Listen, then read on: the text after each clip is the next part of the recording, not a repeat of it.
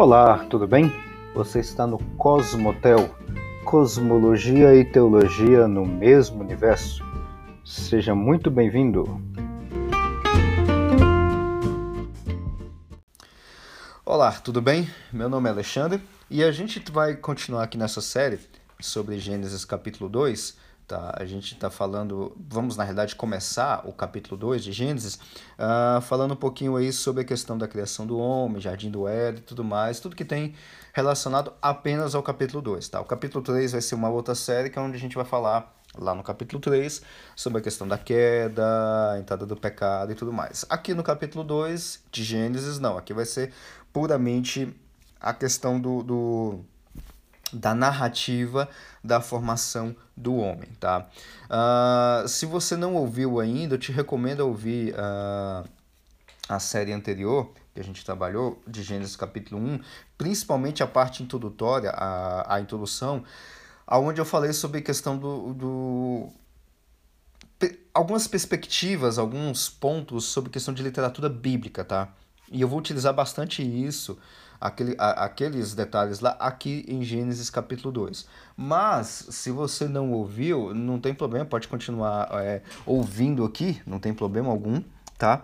E só para dar uma nivelada, só para dar uma, uma, uma, relembrada, caso você também tenha ouvido né, e não lembra, não tem problema algum, eu só vou te relembrar alguns pontos, alguns detalhes uh, nessa questão um pouco mais textual, tá? De, de literatura bíblica, tá?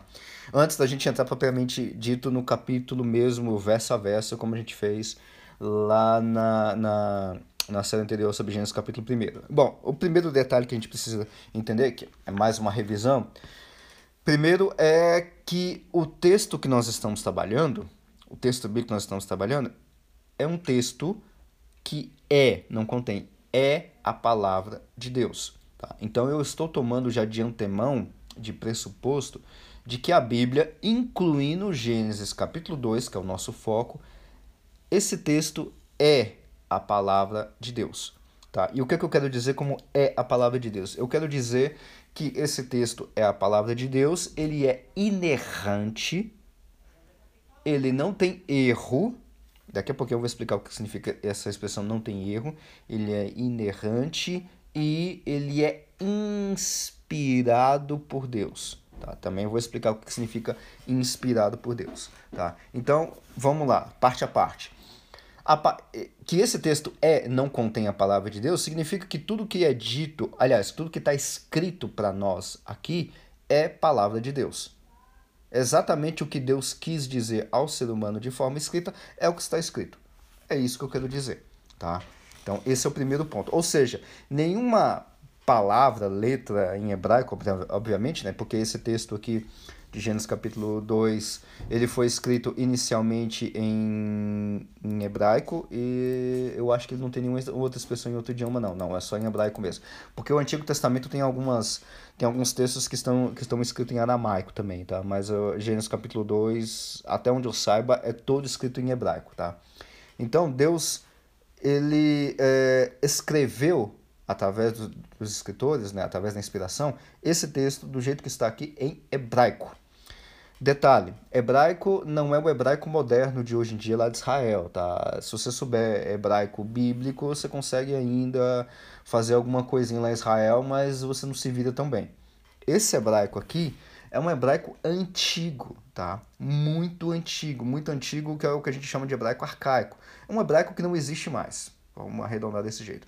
Detalhe, eu não sei se você já viu alguma Bíblia escrita em hebraico. Tem uma Bíblia, é uma, é, ela se chama Torá. O que, que é Torá? Torá é um, um texto, é um texto escrito em hebraico que tem o Pentateuco, Gênesis, Êxodo, Levítico, Números e Deuteronômio, mais alguns outros textos, é, é, salmos, tem algumas, alguns cânticos e tudo mais, tudo escrito em hebraico. Tá? Eu tenho uma edição da Torá aqui em minhas mãos, que é uma edição bilíngue, ou seja, tem uma escrita em hebraico e na outra página escrito em português. Tá? E, e ela é comentada, então tem uns comentários na parte de baixo, da mesma forma, em hebraico e em português. Eu não sei ler hebraico, então só sei ler em português. Então o que eu aproveito dessa Bíblia é praticamente o que está escrito em hebraico. E um outro detalhe, se você pegar essa Bíblia é, é da edição Sefer, eu vou, eu vou, eu vou até pedir para o menino depois colocar aí no, no, nos comentários essa, essa Bíblia, depois você pode dar uma olhada, adquirir, tanto faz, tá? Se você olhar ela, a escrita em hebraico, ela tá, tá com a letra em hebraico e tem uns pontinhos, tem uns tracinhos e tudo mais. Esses tracinhos, esses pontinhos, é o que nós chamamos de sinais massoréticos. Sinais massoréticos não faz parte do texto original. Os sinais massoréticos são sinais, é, sinais vocálicos, vamos dizer assim, porque o texto escrito em hebraico é só consonantal, não tem vogal. Poxa, mas como é que o cara lê essa palavra? Então, ele decora, vamos dizer assim, ele decora aquela palavra que está escrito naquele é, com aquelas letras, ele sabe aonde é que está o som da vogal. Literalmente é assim, tá? Literalmente é assim. Só que com o passar dos anos, os camaradas, depois da, da, da principalmente depois da, da, do cativeiro babilônico, eles passaram ali do 585 a.C., eles voltaram é, para a terra de Israel ali no 515 mais ou menos, né? E eles simplesmente perderam, como é que se 70 anos, 80 anos mais ou menos, perderam como é que se pronuncia as palavras, eles perderam a palavra decorada em si, né? E aí lá no ano e, e entrou a época de Cristo, né? Tinha a Bíblia hebraica ainda, né? É o que nós chamamos de Tanar né? Tanar é o Antigo Testamento todo, tá? Uh, já na época de Cristo, você tinha as, as línguas originais, você tinha o hebraico, tá? que estava recluso apenas aos textos escritos. Você tinha o aramaico, que era, que era um outro idioma falado na época de Cristo. E você tinha o grego koiné, que é onde está escrito todo o Novo Testamento. Tá? Muito provavelmente, Cristo, os discípulos falavam é, aramaico e arranhava alguma coisa de, de grego grego koiné. Uh, alguns sabiam até bem grego koiné. Por exemplo, João, que escreveu as cartas, o Evangelho e o livro de Apocalipse em grego. Uh, Pedro também, Tiago, Paulo, sabia muito bem o grego koiné, escreveu, hum, se não me engano, 17 livros do Novo Testamento, ou cartas em grego koiné, né? E uh, o texto bíblico que eles utilizavam, a, da Tanar, ou seja, o Antigo Testamento na época de Cristo, era o texto bíblico em hebraico, todo mundo sabia, mas principalmente a igreja, ali no primeiro século e tudo mais, eles utilizavam o Antigo Testamento, ainda não existia o Novo Testamento fechadinho do jeito que a gente tem, numa Bíblia que nós chamamos de Septuaginta, que é o que? O Antigo Testamento traduzido para o grego, tá? Septuaginta, que foi feito lá em 250 a.C. E aí, bom, com isso você vai perdendo como é que se pronuncia as palavras. Aí lá no ano, vou arredondar aqui os números, lá no ano 500 depois de Cristo, né, vieram os maçoretas e é, refizeram o Atanar, o Antigo Testamento todo, com esses pontinhos na, na, na, escrita em hebraica, com esses pontinhos, com esses tracinhos, igual você vê, por exemplo, na Torá da editora Sefer. Então, esses pontinhos não estão no texto bíblico. Hoje em dia nós estudamos o texto bíblico, o, o, o hebraico bíblico, que é o que a gente chama, é esse hebraico com sinais maçoréticos, mas não está no texto bíblico isso original. Tá? E o texto escrito original aqui em Gênesis capítulo 2 não tem esses pontinhos, esses sinais e tudo mais. Claro que isso aí para a gente é um, é um, um, um negócio didático que ajuda bastante a gente entender. Por exemplo, quando você lê ali no primeiro versículo de Gênesis capítulo 1, versículo 1, que é a única expressão que eu, que eu sei decorado, Bereshit Bara Elohim. Então, Bereshit, é no princípio, ou em princípio, Bara criou Elohim, Deus.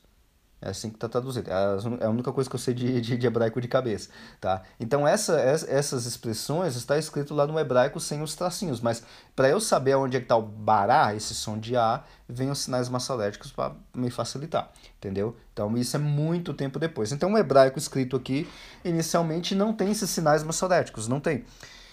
Mesmo assim, Deus é, inspirou Moisés a escrever o texto bíblico em hebraico arcaico que não existe mais. E Deus inspirou, o texto inspirado é o texto em hebraico arcaico autógrafo, aquele aquele primeiro ali que foi foi escrito. Os outros, as outras cópias, o texto em português e tudo mais, não é inspirado por Deus.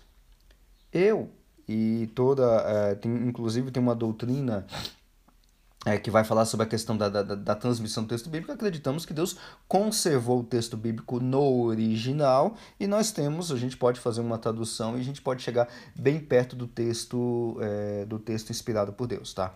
Então, esse é o ponto da questão da, da, da Bíblia ser a palavra de Deus.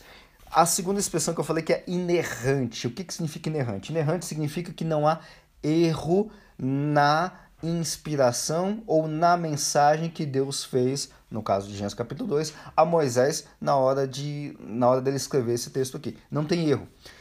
Não tem erro, observe novamente, na inspiração e na mensagem que Deus deu a Moisés. Não tem erro, porque Moisés escreveu literalmente e exatamente aquilo que Deus queria que ele escrevesse. Deus inspirou Moisés. Eu vou falar essa questão de inspiração já já. Deus inspirou Moisés a escrever exatamente o que está aqui. Então, a inspiração não tem erro. Agora, não significa que não há erro científico, matemático ou qualquer outra coisa do tipo. Não. A inerrância não há, não está implícita nessa questão científica, por exemplo, porque o texto bíblico inteiro, e a gente viu isso na série anterior, uh, o texto, por exemplo, de Gênesis capítulo 1 está falando lá, tem uma visão de uma terra plana, com os pilares da terra, com um Sheol, aonde vai todos os mortos, tem uma abóbora celeste, águas acima da abóbora celeste. Isso não existe. Do ponto de vista científico, não existe. Mas o texto bíblico de Gênesis capítulo 1 não está errado. Não está errado no sentido de mensagem inspirada por Deus. Pode estar errado na concepção científica comparando o texto de Gênesis capítulo 1 e hoje em dia. Nesse ponto está errado. Mas não é isso que significa a inerrância do texto bíblico. A inerrância do texto bíblico não tem nada a ver com relação a isso. Entendeu o ponto? Então a inerrância está direcionado ou está associada à questão da mensagem e do que Deus queria dar e inspirou Moisés a escrever o texto do jeito que escreveu. Ponto. Ah, mas o texto está errado do ponto de vista científico e tudo mais. Isso é uma discussão secundária que não tem nada a ver com o texto bíblico e como a gente vai ver aqui um pouquinho mais para frente, a gente já viu isso na introdução da, da, da série anterior, uh, não dá para forçar isso para o texto bíblico, essa questão de erro científico, tá? Porque para começar nem existia ciência nessa, nessa época. Mas é uma outra discussão que a gente vai ver é, mais para frente, tá? Então, não tem erro do ponto de vista de mensagem, de inspiração de Deus. Deus inspirou Moisés a escrever o que está escrito e acabou. Agora, digamos, nunca existiu o Jardim do Éden. Ah, então tá errado. Não, não, não, não tá errado isso. Tá? Porque a inspiração não é dizer a localização geográfica do Jardim do Éden. Não tem nada a ver isso. Tá certo? Por último, para a gente concluir esse episódio de hoje, a questão da inspiração. O que, que significa inspirar? Deus inspira Moisés, ou os outros escritores do texto bíblico, a escrever o texto bíblico, a mensagem que Deus queria transmitir para ele dentro do seu contexto cultural. A gente vai ver essa questão de rio cultural novamente na, na, nos próximos episódios. Ou seja, Deus inspira Moisés a escrever do jeito que ele escreveu aqui, dado a sua visão que ele tinha de geografia, de astronomia, cosmologia e tudo mais que tinha na época, não de hoje em dia. Por isso que Deus não ensinou ciência a Moisés, não ensinou geografia e tudo mais. E detalhe, é inspiração. Deus inspira Moisés a escrever o que está escrito no texto bíblico. Deus não faz psicografia. O que, que é isso? Moisés senta lá na mesa, baixa a cabeça, coloca a mão na testa, tipo Chico Xavier, e vai lá, Deus, começa lá. E aí Deus começa a ditar palavra a palavra e Moisés começa a escrever palavra a palavra que Deus vai ditando. Não. Isso é heresia, isso não é inspiração, isso é psicografia. E até onde a gente conhece de texto bíblico, Deus condena isso. Tá? Então não tem psicografia no texto bíblico. A inspiração, sim. Por isso que Moisés escreveu o texto bíblico com uma terra plana, que não tem nada a ver, a terra nunca foi plana, com a abóbora celeste, águas acima da, da, da, da abóbora, que isso também nunca existiu, então isso está errado. Não, Moisés acreditava que. Moisés e o mundo antigo, que a gente vai falar, acreditava justamente nisso. Então Deus não está ensinando ciência para Moisés. Moisés, você acredita que a terra é plana e tudo mais? Sim, então beleza. Manda ver aí. Agora tá aqui, você vai escrever assim, assim, tudo, tudo mais. Deus inspira Moisés a escrever o que Moisés escreveu de acordo com o que ele sabia sobre, entre aspas, ciência. Tá certo? Isso é inspiração divina. Tá? Então, era isso que eu tinha preparado para hoje, tá? Espero que você tenha entendido esse, esse ponto inicial da questão da inspiração, da questão de Deus é, é, é dar um texto para nós de forma inerrante e que o texto, além de tudo isso, é a palavra de Deus, tá certo? E aí no próximo episódio a gente vai continuar mais alguns pontos introdutórios aí até a gente começar a Gênesis capítulo 2. Até mais. Muito obrigado por acompanhar até aqui e te aguardo no próximo episódio. Até a próxima!